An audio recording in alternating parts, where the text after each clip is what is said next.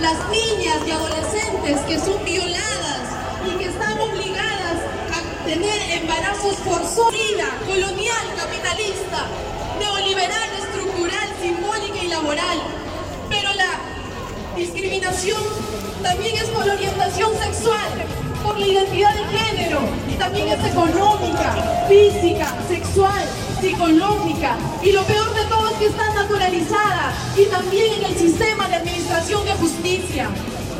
Gracias a las luchas feministas, la violencia de género ha sido declarada como una prioridad nacional.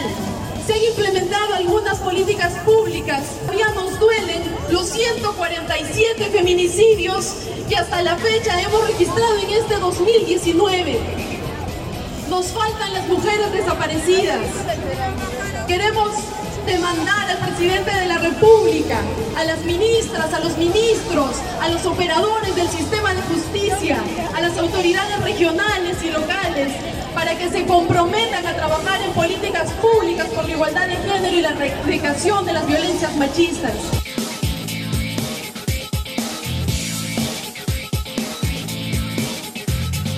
Estoy realizando un reporte acerca de la violencia de género y me topo con el caso de Lucía Pérez, que fue el caso que abrió Ni Una Menos en Argentina, la creación de este colectivo.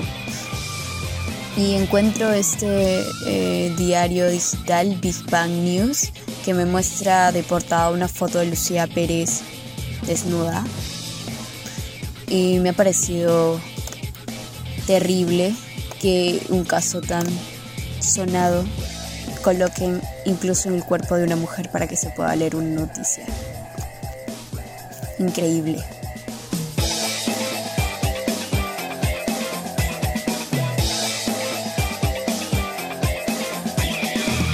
Bienvenidas y bienvenidos a La Quelarre Feminista. Este es tu espacio de deconstrucción, desaprendizaje, sororidad y criticidad.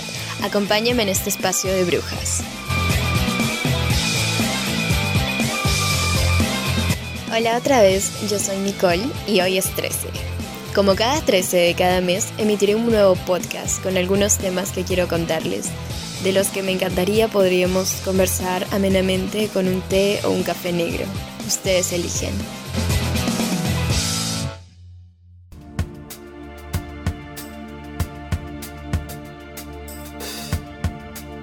La violencia de género ya no es solamente una problemática personal o individual. Es una problemática colectiva y debe ser manejada con precaución y rigidez. El Ministerio de la Mujer en Perú elabora informes anuales para informar a la población, específicamente mujeres. Asimismo, elabora cientos de documentos que no detienen los feminicidios.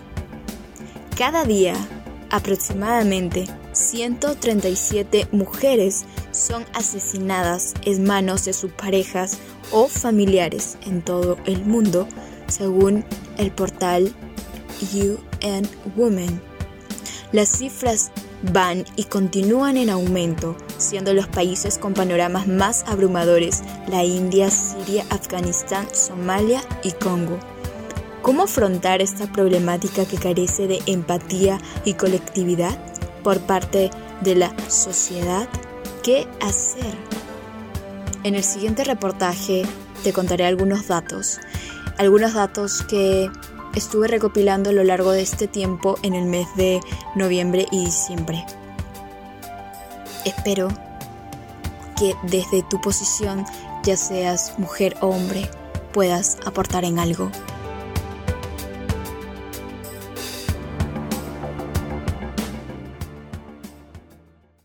El reportaje, que es la temática en la que nos enfocaremos hoy, se titula así. Irrupción en la vida de las mujeres. La grieta de la violencia de género. Nos están matando. 65.9% de mujeres peruanas sufre algún tipo de violencia en algún momento de sus vidas, según la encuesta demográfica y de salud familiar ENDES, informe realizado durante el primer semestre del 2018, contando que este podcast saldrá en el mes de diciembre del 2019. La marcha Juntas contra todas las violencias fue organizada para dar cita el día 23 de noviembre del 2019 a través de eventos en redes sociales por la institución feminista y sin fines de lucro Flora Tristán, Centro de la Mujer Peruana, en el marco del 25 de noviembre, Día Internacional de la Eliminación de la Violencia contra la Mujer.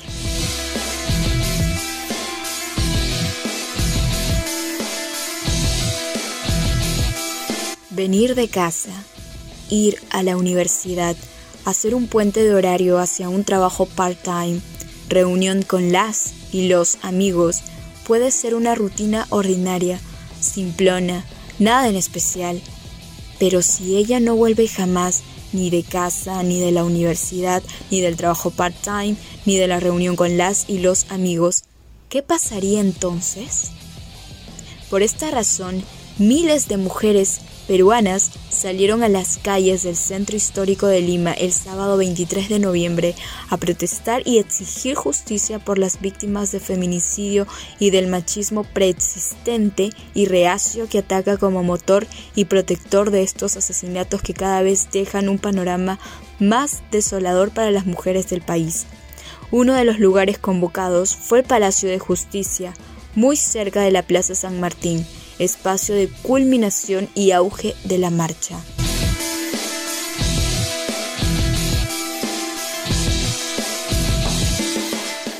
Cabe resaltar que esta marcha por en conmemoración, eh, como especie de visibilización, reivindicación del panorama tan eh, terrible que estamos viviendo las mujeres en todo el mundo, no solamente fue en Perú, fue alrededor de todo el mundo, en Latinoamérica, España, Europa.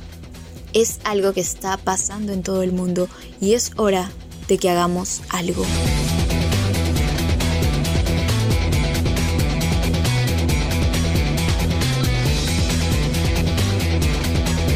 No simplemente eh, por ser mujeres, los hombres también pueden aportar.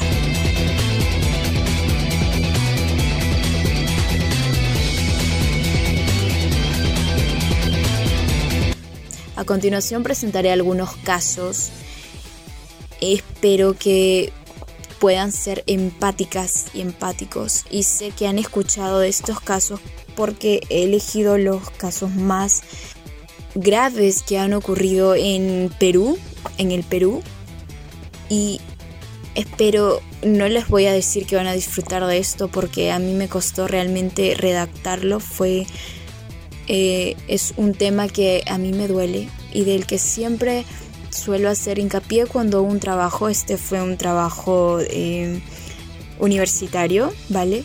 Y me gustó desde un principio la idea de poder hacerlo en un podcast, algo más dinámico, eh, más eh, que, llegue a más personas. Es por eso que decidí esforzarme bastante y poder eh, reunir estos casos, eh, también datos, cifras, entrevistas. Y para esto necesito de su atención. Empecemos.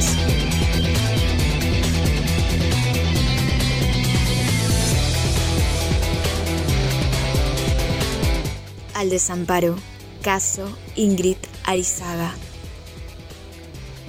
Cada dos días, una mujer no vuelve a casa en el Perú, según estadísticas del Ministerio de la Mujer y Poblaciones Vulnerables. Ingrid Melina Arizaga Bandín era una madre de familia que se levantaba desde muy temprano para acudir a su puesto de trabajo en el mercado Santa Rosa en el Callao. Pese a haber culminado la relación de pareja con Gino Villegas Arevalo, ex esposo y un agente de seguridad que laboraba en el Ministerio de la Mujer, un día laborable y normal, a Gino se le ocurrió robar el arma de un compañero de trabajo y recurrir a las instalaciones de la Cooperativa Trabajadores Unidos del Callao, donde se hallaba Ingrid Arizaga, para exigirle el dinero a Ingrid que ganó durante aquel día. En ese mismo lugar, Ingrid fallecería producto de tres fulminantes disparos emitidos por quien y con quien alguna vez pensó en compartir momentos a lo largo de su vida. Un fatal feminicidio que recortó abruptamente la vida de una mujer de apenas 38 años de edad. Además, dejó cuatro niños en la orfandad, sumándose así a las más de 150 víctimas de feminicidio acaecidos hasta noviembre de este año.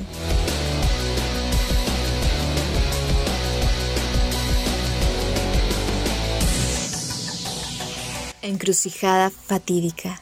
Caso A.V. Agreda. Eran las 11 y 15 de la mañana del 1 de junio del 2018 cuando se anunciaban en todos los canales de televisión abierta peruanos, también en las radios, en todos los medios de comunicación peruanos, que el deceso de Avi Lisette Agreda Marchena, luego de haber sido sometida a 12 operaciones riesgosas y tras permanecer 38 días en cuidados intensivos en el hospital Guillermo Almenara Irigoyen en el distrito de La Victoria.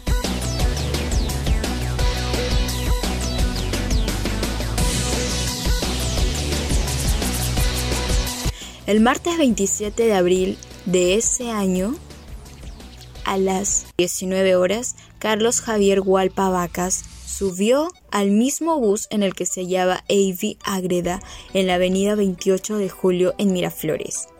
La buscó y la encontró sentada en los primeros asientos del autobús. Instantáneamente le roció gasolina, primero en la cara, luego en el torso y piernas y glúteos, finalmente tomó un fósforo que previamente lo había encendido en un santiamén y la encendió. Hualpa confesó un crimen planificado al milímetro días posteriores. En sus confesiones que podemos observar videos en YouTube que son bastante terroríficos.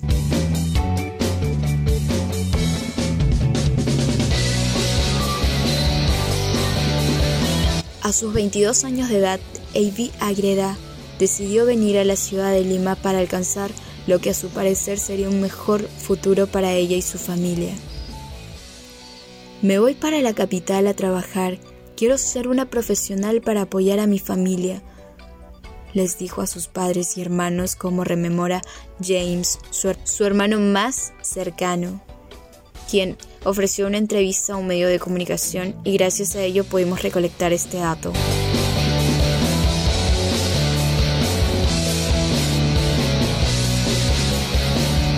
Avi tenía quemaduras de segundo y tercer grado en el 60% de su cuerpo. Ni una menos Perú ha convocado, convocó y sigue convocando marchas por Avi, por la justicia de Avi. El 17 de agosto de este año convocó una marcha justamente por el caso de Avi Agreda, con objeto principal de lograr lo que sería el máximo castigo para su feminicida, 35 años de prisión que no bastan. James, el hermano de Avi, sabe que ni los años, ni el perdón o el suicidio de Walpa le devolverán a la hermana que se fue para no volver jamás a buscarles un futuro próspero. Aún se realizan marchas por el caso de Avi y otros cientos más de mujeres cruelmente asesinadas en el país. Una marcha para no olvidar jamás la atrocidad que se continúa cometiendo contra las mujeres.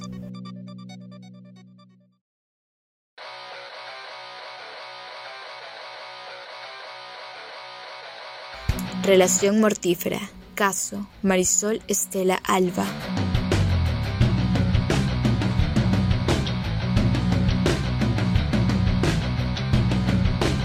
Marisol Estela Alba tenía 15 años cuando dejó su ciudad natal, Cajamarca, para buscar un futuro más favorable en Lima.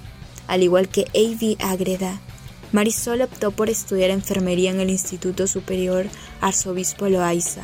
Diez años después, su cuerpo sería encontrado en la avenida Pachacutet, dentro de un cilindro en una zona descampada, un cuerpo dañado en niveles inimaginables. Luis Esteves Rodríguez repudió la idea de que Marisol no quiera continuar una relación tóxica de seis años. No contento con seguirla hasta Cajamarca, ocasiones en las que Marisol huía no solamente del lugar y del ambiente desagradable, Marisol huía de la muerte.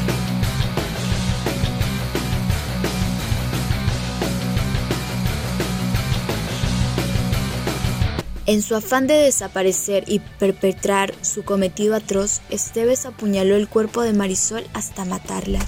Luego, le roció ácido muriático en el rostro para que nadie la reconozca. Sacó su cuerpo en un cilindro, sellándolo con cemento, para que así nadie se percatase de la vida arrebatada de aquella mujer. Aún así, las pruebas yacieron ahí, en una fosa maniatada por él y otros hombres presuntamente extranjeros, contratados para hacer el trabajo sucio en el distrito de Villa El Salvador.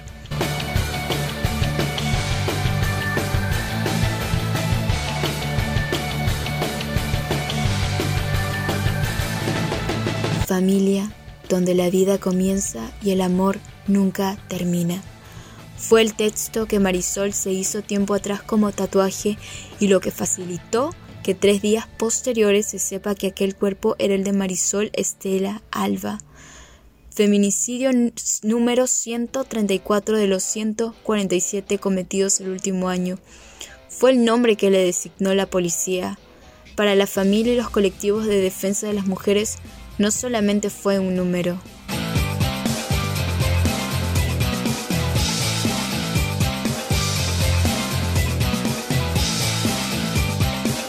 Vidas interrumpidas. La vida de Ingrid, Melina Arizaga Bandín, como las de Avi Agreda, de Marisol Estela Alba, se silenciaron para nunca hacerse más eco, no en el Palacio de Justicia o en alguna corte que abogue por aquellos asesinatos de mujeres. La impunidad azota los casos de las menos escuchadas, de las más rezagadas en un sistema de justicia que se muestra indiferente y poco empático al impartir la ley y proteger a las mujeres. Mujeres que viven en estado de emergencia todo el tiempo. Estas mismas no son atendidas.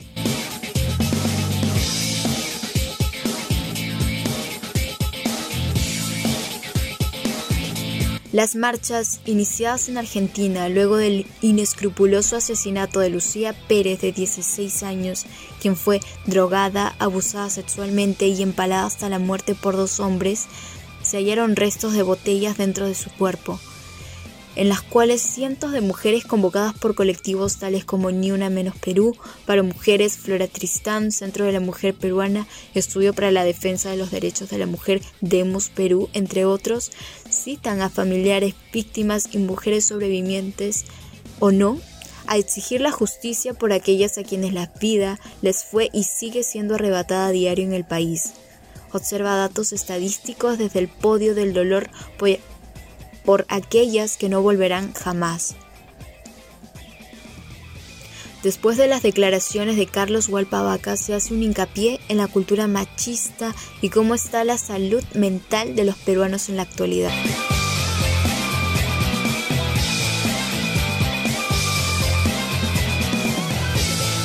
Calles a las que no se vuelve.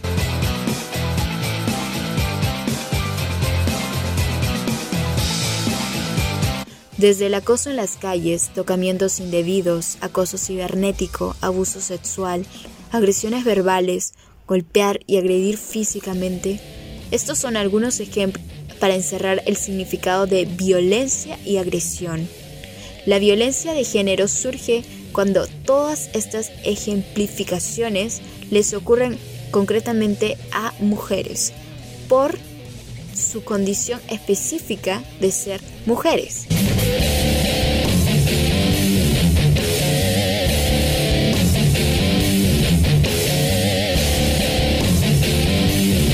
La agresión se va dando de manera paulatina, desde una mirada inadecuada un insulto, incluso violencia económica, restricción de dinero, se va dando poco a poco porque el agresor va midiendo hasta dónde puede ir.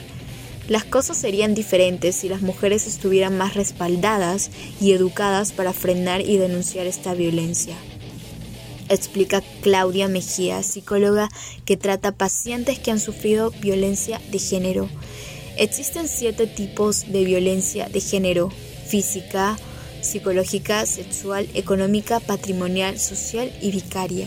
En el Perú, solo se dan las primeras cinco, según el Observatorio Nacional de la Violencia contra las Mujeres y los integrantes del grupo familiar.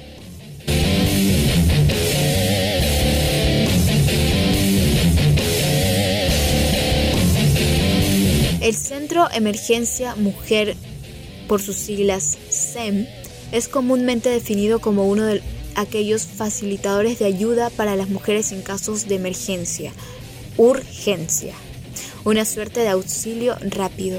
Llamando a la línea 100 mediante el teléfono móvil, otra mujer del otro lado de la línea le dirá qué hacer.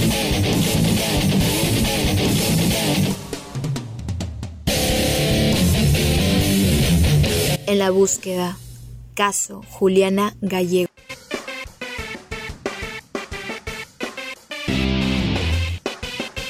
Juliana Gallego es una joven de 17 años de edad, menor de edad, que vive hostigada por su ex novio. La mujer de la otra línea le dijo que cambie la ruta todos los días.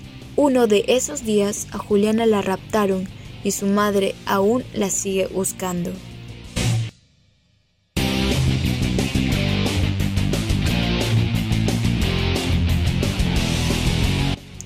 Juliana forma parte de los 12.575 casos que el SEM atendió durante todo este año hasta la fecha.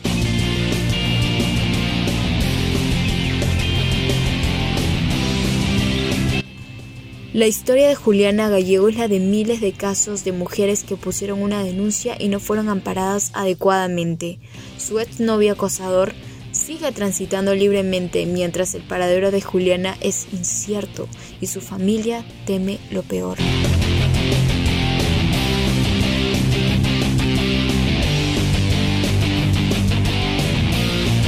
A otra muchacha, Leticia, le otorgaron sus garantías personales un año y medio después de la denuncia. El sistema policial no es empático con la mujer agredida, Muchas veces las mujeres van con la intención de denunciar y en la comisaría las desaniman, precisa Claudia Mejía reteniendo una inhalación profunda porque a mí también me ha pasado, cuenta después.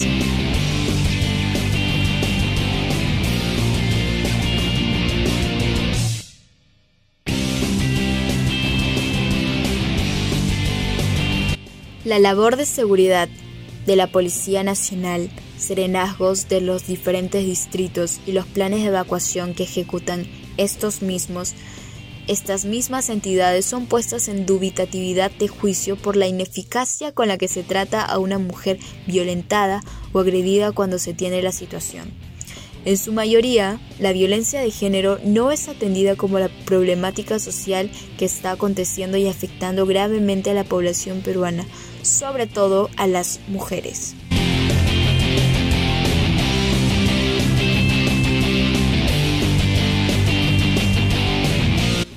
Según Inés Santi, investigadora principal del estudio Los costos empresariales de la violencia contra las mujeres en el Perú, indicó que se sufre una pérdida de 6.700 millones de dólares al año, 6.7% del PBI, por violencia contra la mujer. ¿Cómo se refleja ello?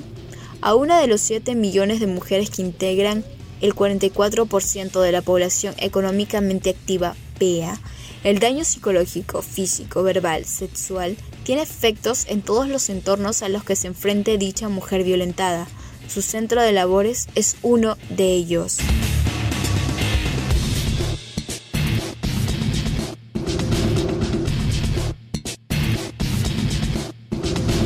Desde la cima del dolor, 2019, mayor número de feminicidios en el Perú.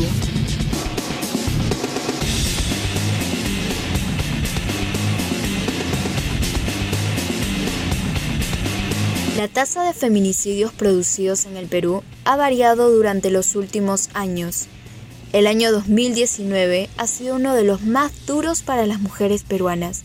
Además, la salud mental del país ha sido cuestionada y analizada por diversos especialistas que observan en enfocar una educación más igualitaria y fundamentalizada en regenerar un nuevo chip y quitar el sexismo que está arraigado en proporciones exacerbadas en la sociedad latinoamericana.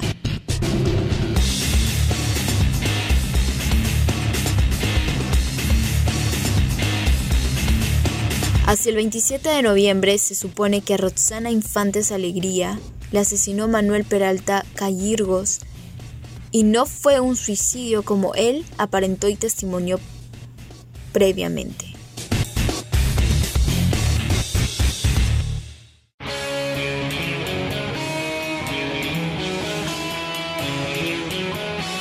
La violencia de género ya no es solamente una problemática personal, es colectiva y debe ser manejada con precaución y rigidez. El Ministerio de la Mujer elabora informes anuales para informar a la población. Asimismo, elabora cientos de documentos que no detienen los feminicidios.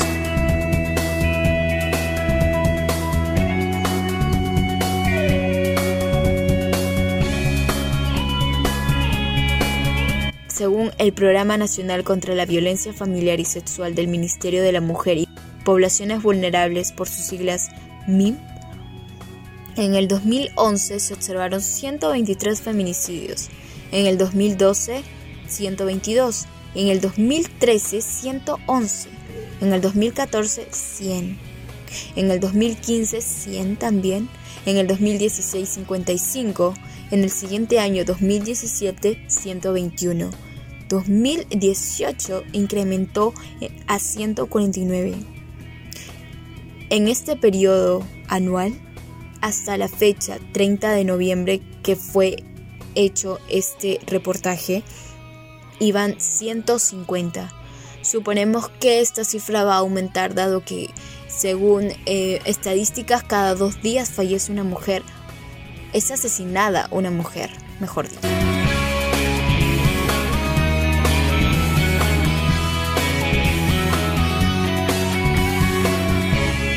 Enfoque de género, salida de emergencia.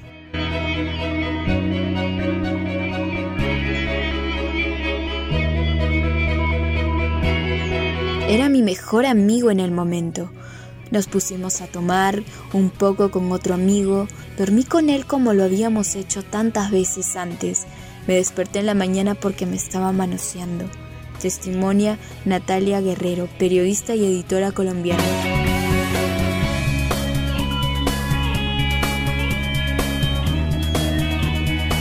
Lamentablemente la familia no siempre es el lugar más seguro.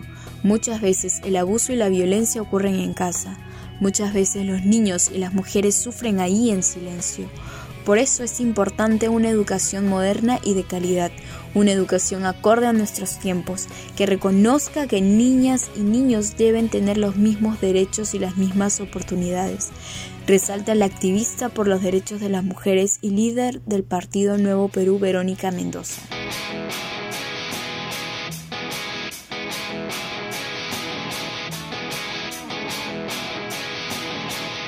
El Estado peruano ha fomentado la Ley 3036-4, promovida también por el Ministerio de la Mujer y Poblaciones Vulnerables, la cual tiene como objeto primordial prevenir, sancionar y erradicar la violencia contra todas las mujeres y los integrantes del grupo familiar.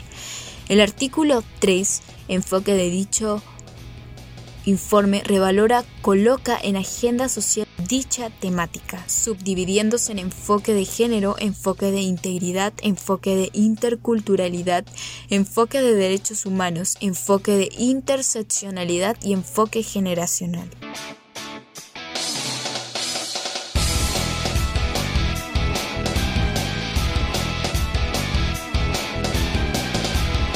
La vida de las mujeres, plan de urgencia.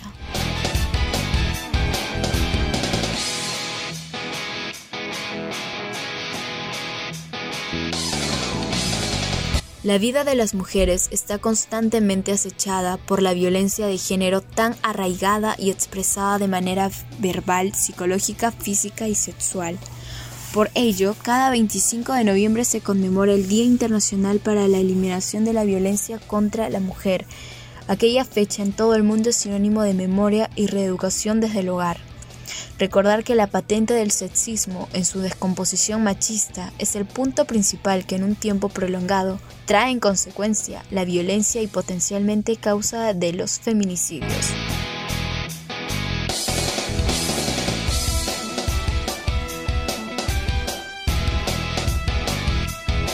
Hay una mayor capacidad de denuncia con la expansión del frente estatal, pero también una mayor vulnerabilidad de las mujeres en todas las sociedades, el género fue una jerarquía. No se puede separar el tema de las mujeres de la política, de la economía y el proceso histórico del mundo, explica Rita Segato, antropóloga social y especialista en estudios referentes a la violencia de género.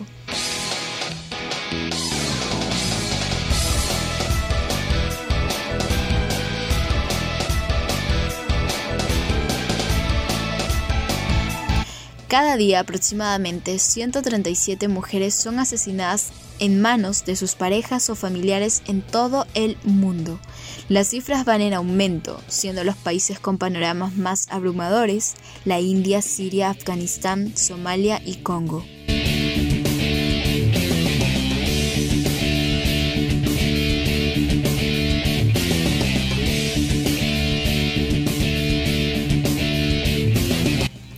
La violencia de género es una violación a los derechos humanos de las mujeres.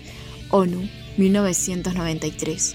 En cifras de la Data Grave y ESRI, ESRI el terrorismo yihadista ha ocasionado 14.356 víctimas en el 2016. La violencia de género asesina anualmente alrededor de 42.500 mujeres, según el informe global sobre homicidios de las Naciones Unidas del 2013.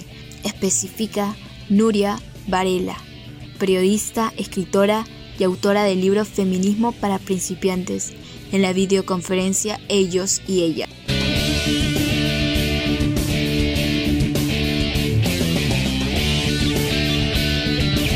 En todo el globo se está quebrando la ola de la violencia que amenaza con radicalizarse aún más y llevarse vidas de mujeres. La salud mental y las preconcepciones educativas son radicalmente cuestionadas constantemente. América Latina es uno de esos espacios más peligrosos para la organización y la libre transitación de la vida de las mujeres. Al menos 144 países han aprobado leyes sobre violencia doméstica y 154 países disponen de legislación sobre acoso sexual. Sin embargo, ni siquiera contar con una ley garantiza que ésta siempre respete o aplique las normas y las recomendaciones internacionales. Se lee en el portal de Woman. México es el país más feminicida de Latinoamérica. En lo que va del año, más de 2.800 mujeres han sido asesinadas. A continuación, el panorama latinoamericano en el contexto de los feminicidios, consecuencia de la prevalecedora violencia de género.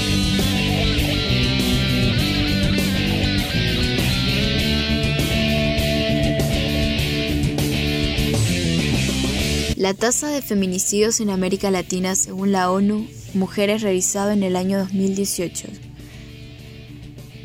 Especificar que en algunos países las cifras pertenecen a informes elaborados desde sus propios ministerios y o estados.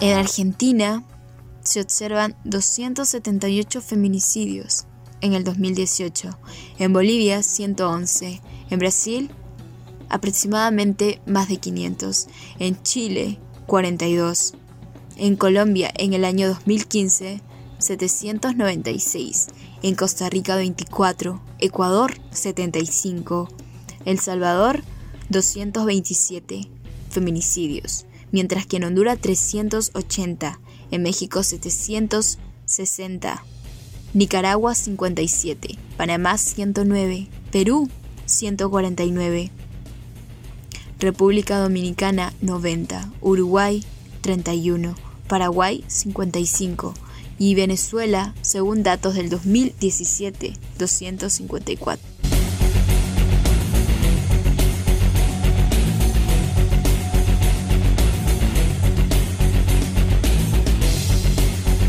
Recordar que algunos datos pertenecen a años muy específicos, en el caso de Venezuela y Colombia.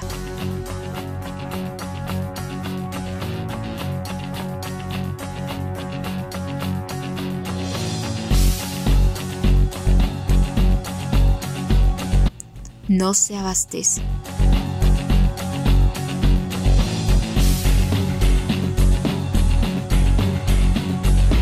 Es una problemática global lo que se fecunda de la distopía violencia de género que viven miles de mujeres. La diferencia es que este no es una de esas lecturas o cuentillos de terror, es la vida real. Los personajes de la no ficción en la realidad sí mueren. No se abastecen las miles de leyes promulgadas y las que están en espera de serlo cuando no existen planes efectivos y personas comprometidas con la problemática tal cual violencia de género. Se ha hablado de colocar en currícula la ideología de género como mecanismo de educación y posible disminución de las muertes de mujeres, los feminicidios. Sin embargo, la prerrogativa es gravísima. Debe haber soluciones desde el hogar, la escuela y el entorno social, sobre todo el hogar.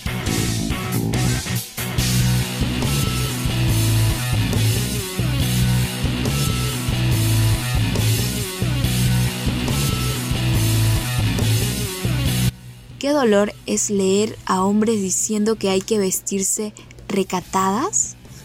¿Qué recatadas? Para evitar ser violadas. Parece que no saben que violan a bebés, a niñas en uniforme escolar, a ancianas, a mujeres que no encajan en su ideal de belleza. La violación no es sobre deseo, es sobre poder. Tweet de usuaria arroba activista feminista.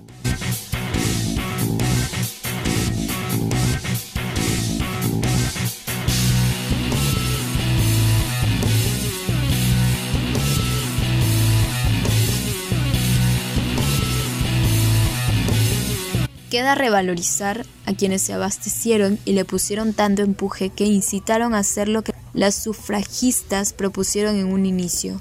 Si no te gusta algo, cámbialo. Si no puedes cambiarlo, cambia tu actitud. Se recoge de las lecciones de Maya Angelou.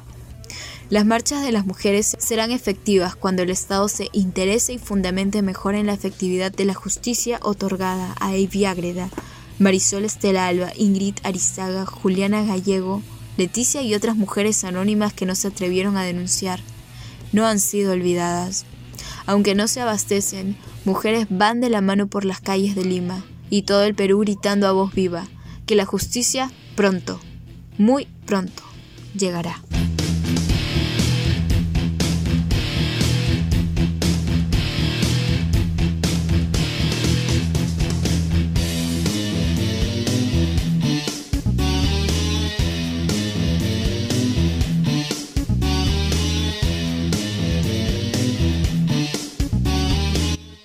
Sibila Sotomayor, Dafne Valdés, Paula Cometa y Lía Cáceres fundaron el colectivo Las Tesis hace un año y medio con el fin de luchar contra la violencia machista. Las tesis son las autoras del nuevo himno feminista que ha dado la vuelta al mundo. El reportaje trata sobre la violencia de género, no solamente en el Perú, sino en el mundo, haciendo énfasis en América Latina y el Caribe. Es por ello que el violador eres tú debe ser colocado y entonado.